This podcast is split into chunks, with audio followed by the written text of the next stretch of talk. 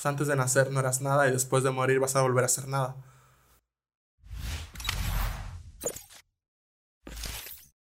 ¿Qué onda gente? Bienvenidos a un podcast más. Buenas tardes o buenos días, buenas mañanas, buenas noches, eh, dependiendo el uso horario en el que se encuentren y dependiendo la realidad con la que estén mirando este podcast. Eh, el día de hoy vamos a tomar un tema importante que nos surgió eh, de la nada y es el tiempo. Edson. Hola, ¿cómo están? Primero que todo, pues agradecerle a la gente que escuchó el primer episodio. tuvimos bastantes buenos comentarios, algunos haters también. Pero pues gracias, gracias a la retroalimentación que tuvimos. ¿Cómo viste el primer episodio, Platón? Pues entretenido, me gustó. Em, hubo muchos haters, pero eso es bueno, ¿no? Sí, bastante, bastante bueno. De hecho, una mejor respuesta de la que esperaba. Claro. Yo esperaba que nos vieran tres, nos vieron seis, y pues nada, a darle. Y bueno, Edson, ¿qué es el tiempo? ¿Constructo social? ¿Una realidad? ¿Un mito? ¿Existe? ¿No existe? ¿Energía cuántica? ¿Posverdad? ¿Modernidad? ¿Qué opinas? Bueno, mira, el tiempo, el tiempo es un tema bastante interesante. El tiempo depende tanto del observador como de la velocidad a la que vaya el observador, ¿verdad? Lo que me llama mucho la atención es cómo inclusive el metabolismo del cuerpo puede verse relacionado como a cómo tú percibes el tiempo. Por ejemplo, esto involucra mucho los órganos de los sentidos. No es lo mismo como percibe el tiempo a lo mejor un gato que como lo percibe un ser humano. Tú has visto los reflejos que tiene un gato cuando quiere perseguir alguna presa, un ratón, es súper ágil en cambio, un, pues un ser humano, si quiere agarrar un ratón con las manos, pues esto se vería bastante difícil. Y pregúntale a un físico acerca del tiempo, no te vas a saber responder y es por eso que nos llama mucho la atención ese tema. No sé tú qué, qué pienses acerca del tiempo. Pues fíjate que yo sí tengo mis reservas por cuestiones de ignorancia, más que nada. Pero lo que sí te puedo decir en experiencia propia. que no existe? No, no puedo decir que no existe porque no, no tengo pruebas para acreditar que exista. Pero en cuestión empírica te podría decir que en, en, efecto hay una ligera variación, bueno, no sé si ligera o grande variación entre la percepción que tenemos del tiempo los humanos, los animales, mm, los seres inanimados, y etcétera. ahí, está el punto, ¿no? En la percepción. Fíjate que un tema importante, un tema que siento que va de la mano con el tiempo es la muerte, güey. O sea, la medición del tiempo de cara a la muerte, güey. No, no siento que sea, que sea lo mismo el tiempo para alguien que sabe que va a morir a, a una persona que pues, tiene una esperanza de vida bastante longeva. Fíjate que lo mismo me, me he preguntado. De hecho, me causa bastante conflicto y ansiedad este tipo de, de cuestiones. ¿La muerte o el tiempo? ¿O las dos? Ambos. ambos. De hecho, no.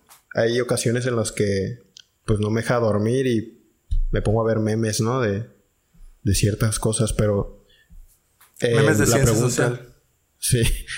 La pregunta es cómo lo percibe una persona tal vez que está consciente, pero que sabe que va a morir. No sé, un... ¿Un enfermo terminal? un cáncer. Un cáncer en donde llega el doctor y le dice, ¿sabes qué? Te quedan cuatro meses de vida. ¿Cómo, ¿Cómo vive esa persona cuatro meses? ¿Y cómo son sus últimos segundos, tal vez de agonía?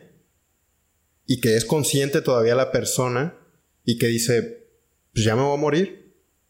Ya no, ya nunca voy a escuchar, ya nunca voy a ver, ya nunca voy a respirar, ya nunca, no voy a saber qué, qué nuevo iPhone va a salir cómo, cómo pasa su tiempo, ¿no? Sí, cómo, cómo se percibe el tiempo para, para alguien que está a punto de morir. Fíjate que está bien difícil, güey. Espero que este, que este episodio dure poquito porque la verdad sí son temas, bueno, en lo particular, que va de la mano con, con, el tiempo, que es la muerte. En lo particular me causa, no, me, no ansiedad en la cuestión de, de, saber, del saber que voy a morir o del pensar o creer que, que puedo morir, sino... ¿No te causa insomnio? A veces, pero te digo, no, no, la, no el miedo de, la muerte, sino el, la incertidumbre del desconocimiento de lo anterior y lo que lo, lo, que va después, güey. O sea, es que evidentemente antes de nacer, pues eras materia en el espacio, eras nada. O eras algo. ¿Se me explicó? Si eras algo? No sé, no sé. O no eras nada. Puedes, pues, con, tomando en cuenta lo de que la materia no se crea ni se destruye, solo se transforma, pues estabas presente en, algún, en alguna otra, en otro tipo de, de forma. Entonces, presente pero inconsciente, ¿no? Pero pongamos tú que eras un nada porque no eras un humano. Entonces pongamos esta, medición como un nada. Antes de nacer eras un nada, llegas a tu adultez o, al momento en el que vas a morir y vuelves otra vez a ser un nada. Eso es lo único que me causa incertidumbre. O sea, el, el realmente vuelves a ser un nada o, o qué show. Y el problema, Arturo, es que son, si lo notas, son dos espacios muy grandes de tiempo. El antes de nacer que eras nada al después de morir que vas a volver a ser nada. Entonces son dos espacios muy grandes de tiempo en medio de un espacio breve de tiempo. O quién sabe si es breve, ¿eh? O sea, breve para quién. En comparación a quién. Breve para un, bebé que nace y muere o breve para una persona que vive 125 años.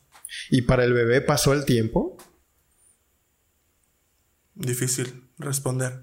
Sí, no, está, está muy complicado, pero por eso, por eso nos llama bastante la atención, porque yo creo, bueno, y a lo que he leído, el tiempo está meramente inmersido o inmerso, por si alguien puede ayudarnos con esa palabra, eh, está implicado directamente con los órganos de los sentidos. Porque imagínate una persona que, que naciera y que se pudiera, que no pudiera ver, que no pudiera oír, que no pudiera oler, que no pudiera...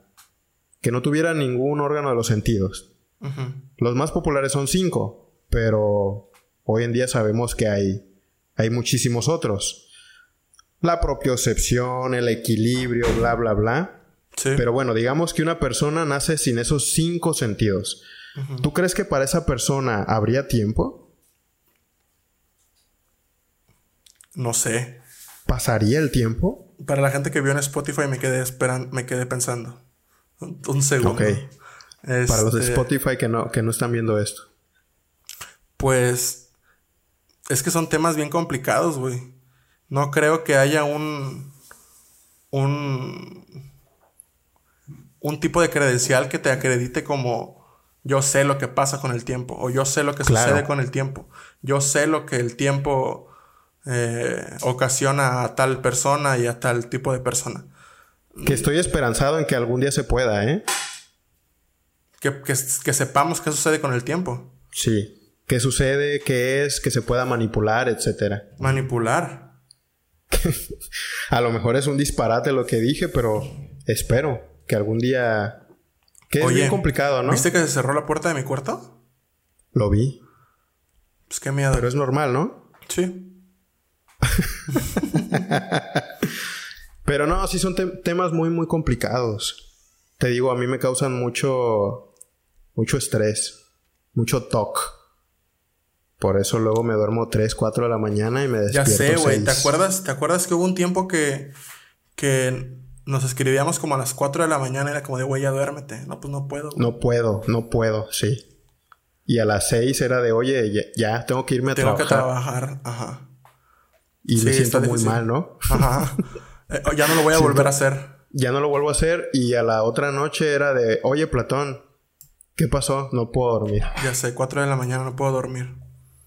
Pero bueno, no, pero... yo creo que, que retomando el tema de la muerte, siento que le da un poco de sentido a la vida. Porque ah, sí, por supuesto. si, supieras, si supiéramos que no existe muerte, siento que no tendría sentido pues estar vivo, vivo. ¿no? Sí, los... Igual y los límites son los que guían. Si no hubiera muerte, eh, pues imagínate un infinito de, de, vida aburrida como la que tenemos. Bueno, principalmente yo. Fíjate que una vez leí una teoría que decía que, ¿cómo sabes que en verdad te vas a morir? si nunca has muerto? O sea, suena, suena pendejada, güey. Pero, o sea, no, ¿cómo sabes que te va a tocar morir si realmente nunca te has muerto, güey? Sí. O sea. Fíjate que ahorita que tomaste eso, alguna vez un amigo, que mi amigo era una persona bastante estudiada, me dijo, oye, ¿cuántas personas hay en el mundo? Le digo, no, pues que 7 mil millones, 7 mil 500, ¿no? Me dice, ok, ¿todos nos vamos a morir? Le digo, pues, según la ciencia, sí. Me dice, ¿cómo sabes? ¿Cómo puedes comprobar que 7 mil millones. de personas tienen todos como destino a la muerte? Exacto. Le digo, no, pues no se puede. Por estadística, pues tendríamos que decir que todos vamos a morir. Pero no puedes comprobar que todos tal vez van, van a morir, que tienen ese pues destino. Pues ahora con la computadora cuántica nueva que desarrollaron, pues igual y sí puedes saber. Igual y sí, en segundos. en segundos. Pero no, sí, em, suponiendo que el destino de todos es la muerte, ¿tú romantizas la muerte? No. Hay una frase que dijo... Fuck, se me fue el nombre del filósofo que no hay que tenerle miedo a la muerte, que no le tiene miedo a la muerte, porque cuando la muerte está, él ya no va a estar. Y mientras él esté, la muerte no va a estar. Entonces, por ese lado me da un poco de tranquilidad. Porque es cierto, ¿no? Pues, o sea, te vas a morir y no te vas a dar cuenta. Sí. Y pues mientras no estás muerto, pues no hay pedo. No, y como tú dices, em, si la muerte le da sentido a la vida, sin una muerte, no habría sentido de estar aquí. Está raro, ¿no? Pero siento que esa, es, lo que, es, esa frase que te dije es, lo que más me identifica. O sea, mientras tú estés vivo no hay pedo porque no estás muerto. Y mientras... Eh, ¿Estás muerto? Ajá, y si estás muerto pues no hay pedo porque ya te moriste, güey. Pero ¿qué opinas, por ejemplo, de estas personas que hablan de... Pues renacer, de... Por ejemplo, el después de la, de la muerte. La vida después de la muerte. O Todas las teorías que hay sobre después de la muerte. Sí, claro, del cielo, de que te espera un lugar mejor. Eh, todas estas teorías. ¿Tú crees en algo así? ¿No crees en nada de eso? Realmente se acaba todo? Eh, siento que lo, lo, adecuado para mí es no creer en nada de eso, pero lo divertido es escoger uno de esos. Sí. O sea, no crees. Eh, bueno, en lo particular, o sea, no estoy diciendo que hay una receta, que es la receta que deben seguir, sino. Eh, no. No creo en ninguno de esos destinos, pero escojo alguno de esos destinos. Uno, uno de los que se me hizo más interesante fue el círculo del samsara, que es, o sea, te mueres y depende de los actos que, que, cometiste en tu vida, pues renaces. Si fuiste bueno, pues eres un ave o o un animal muy bonito, ¿no? Etcétera, etcétera. Hiciste actos malos, pues renaces como rastrero, como insecto y cosas así. ¿Tú crees en eso? Me gusta eso. No creo. ¿Te gusta eso? No creo. Pero no lo crees. No lo creo. ¿Realmente tú qué crees? Nada. O sea... ¿Qué pasa al morir? ¿Qué pasa al morir? Teorías post-mortem no creo en ninguna, la verdad. ¿Crees que se acaba, que es el fin de todo? Pues como te digo, lo, lo, lo que más... Eh, lo que más creo que es, es acertado es el... Se acaba todo entonces. Se acaba todo, sí. Para las personas que romantizan la muerte y piensan que hay un cielo, lo, lamentamos mucho. Spoiler. Spoiler, te vas a morir y no vas a hacer nada después. Pero es que...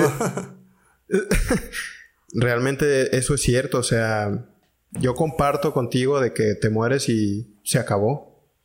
Entonces, ya sé que es un poco cliché y que muchos motivadores, pseudo coaching o lo que sea, charlatanes, dicen, sí, te vas a morir, pero sé optimista y échale ganas y tú puedes. Y, tu vida es una mierda, eh, vas a sufrir toda tu vida, pero ten en cuenta que después de la muerte vas a ser... Eh, recompensado. Sí, no, inclusive ellos te dicen, aquí échale ganas porque si te va mal depende de ti y si te va bien depende de ti. Sí, claro. No existen los factores externos, la meritocracia, bla, bla, bla. Coaching. El coaching estaría bien a tomar ese tema. Invitar a un coach, invitar a un coach de vida y, que nos exponga, ¿no? Y enfrentarlo, sí.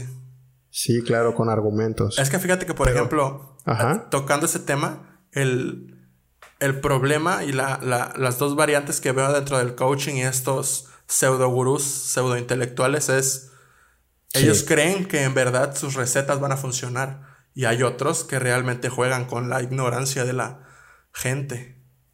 Claro. Entonces, dos variantes. Sí, o sea, unos realmente creen, ¿no? Pero otros eh, usan esa ventaja del ignorante para poder venderles es que, por ejemplo, libros, conferencias. Es que, por ejemplo, me vuelvo millonario, me va bien, soy exitoso, mi familia está chida. O sea, yo trato de replicar eso en alguien más. O sea, y yo te digo, es que tienes que comer bien, tienes que despertar temprano, trabajar 27 horas al día, comerte 1500 almendras por la mañana y, y así vas a lograr el éxito. O sea, es... Receta de cocina. Es una receta de cocina, pero tú como, como coach, como coach, puedes decir que está bien, o sea, así lo logré yo, así puedes lograrlo tú, pero la realidad es que estadísticamente es imposible. Es casi sí, no, y hay, hay muchas... Muchos factores por alrededor. muchos factores alrededor que no dependen de ti. Exacto. Pues bueno. No porque tú quieras. Bonita plática. domingo por la noche. ¿eh? Domingo por la noche Igual, aquí en 2024. Fíjate, quiero cerrar con algo. Échale. Ahorita que tomaste a los gurús. Eh, una vez estuve checando alguno por ahí y mencionó algo, ya sé que no nos caen muy bien, ¿verdad? Pero hubo uno que mencionó algo que está algo interesante para que la, audiencia lo, Juzgue. lo considere. El gurú decía, ¿en dónde estoy? Y la gente lo señalaba, ¿no? Estaba en una conferencia. La gente lo señalaba y decía el gurú, error. A ver, ¿cómo funciona la vista? Bueno, ya el gurú explicaba que la vista es pues a través de la luz, que la luz llega a los ojos en una imagen inversa, de ahí tiene que llegar pues a la retina que proyecta unas, a unas cintillas que por una serie de conducciones llega al cerebro, a la región de hasta atrás, occipital, el cerebro interpreta, bla, bla, bla. Eso es la visión. Entonces les, les vuelve a preguntar, ¿en dónde estoy? ¿Qué crees que dijeron ahora los, los espectadores? En mi cerebro. O sea, eso medio me explotó un poco la cabeza porque el punto, el punto de ahí, no sé si se está romantizando también, pero es de que el igual y lo externo no existe. Sí, eso está bien complicado. En cuestión de interpretación y de... ¿Cómo decirlo? de tener una percepción de la realidad como la conocemos. Sí, porque también hay una teoría de la realidad de la que dice que lo que estoy viendo yo no es no puede no ser realmente lo que está sucediendo. O sea, tal vez yo en mi en mi realidad estoy grabando podcast con Edson, pero tal vez Edson está en su realidad haciendo otra cosa y esto solo lo estoy viviendo yo. A lo mejor estoy en mi baño haciendo pipí de de espaldas, de espaldas a la taza, o sea, no sé igual podríamos dejar la pregunta de qué es real. ¿Esto es real? Pues sí, sí, si escucharon este, este podcast que no tuvo, este episodio que no tuvo nada de sentido, que ni siquiera tuvo algún hilo conductor y ni siquiera tuvo congruencia y ni siquiera hablamos nada certero, si llegaron hasta este punto es porque realmente les interesa saber, conocer basura. Y no saber. Saber y no saber. Si llegaron hasta este punto, envíanos un mensaje, un WhatsApp una llamada, un beeper, algo, y contesten la pregunta, ¿creen en la realidad colectiva? O sea, lo que estoy viendo yo, lo que está viendo Edson, lo que estás viendo tú, ¿es lo que existe realmente? En verdad, si llegaron a este punto, manden un WhatsApp, un mensaje, un inbox, algo, para ver qué show. Sí, mándenos un tweet, igual ahí leemos todo. Luego nos dicen, no, Edson, te odio y no, Platón, este. Me cagas. ¿Cómo puedes decir eso? Me cagas. Pero leemos todo y contestamos todo. O sea, somos igual de haters que ustedes. No es que sean muchos mensajes, pero por favor escríbanos. No. escríbanos, síganos ahí si quieren y si no, pues realmente nos da igual. Estamos en Twitter como. Arthur ¿Cómo estás en Twitter? Arthur Schweid o Arthur, No me acuerdo cómo estoy en Twitter. me da igual. Ok, en Instagram. En Instagram estoy como Arturo Antunes con doble T. Ok. a mí pues pueden seguirme como Edson Vaso en todas las redes. Y pues ya saben, si tienen Eso voy a hacer, es centralizar, centralizar mis redes para que todas se llamen igual. Sí, para que todos se llamen igual y que te puedan encontrar en todos lados. Pues bueno, gracias por visualizarnos o escucharnos en Spotify. Y si eres de esas personas que tienen internet en 5G y ven en YouTube, gracias. sí, nos vemos. Cuídense. Bye. Tomen té de manzanilla. Por favor.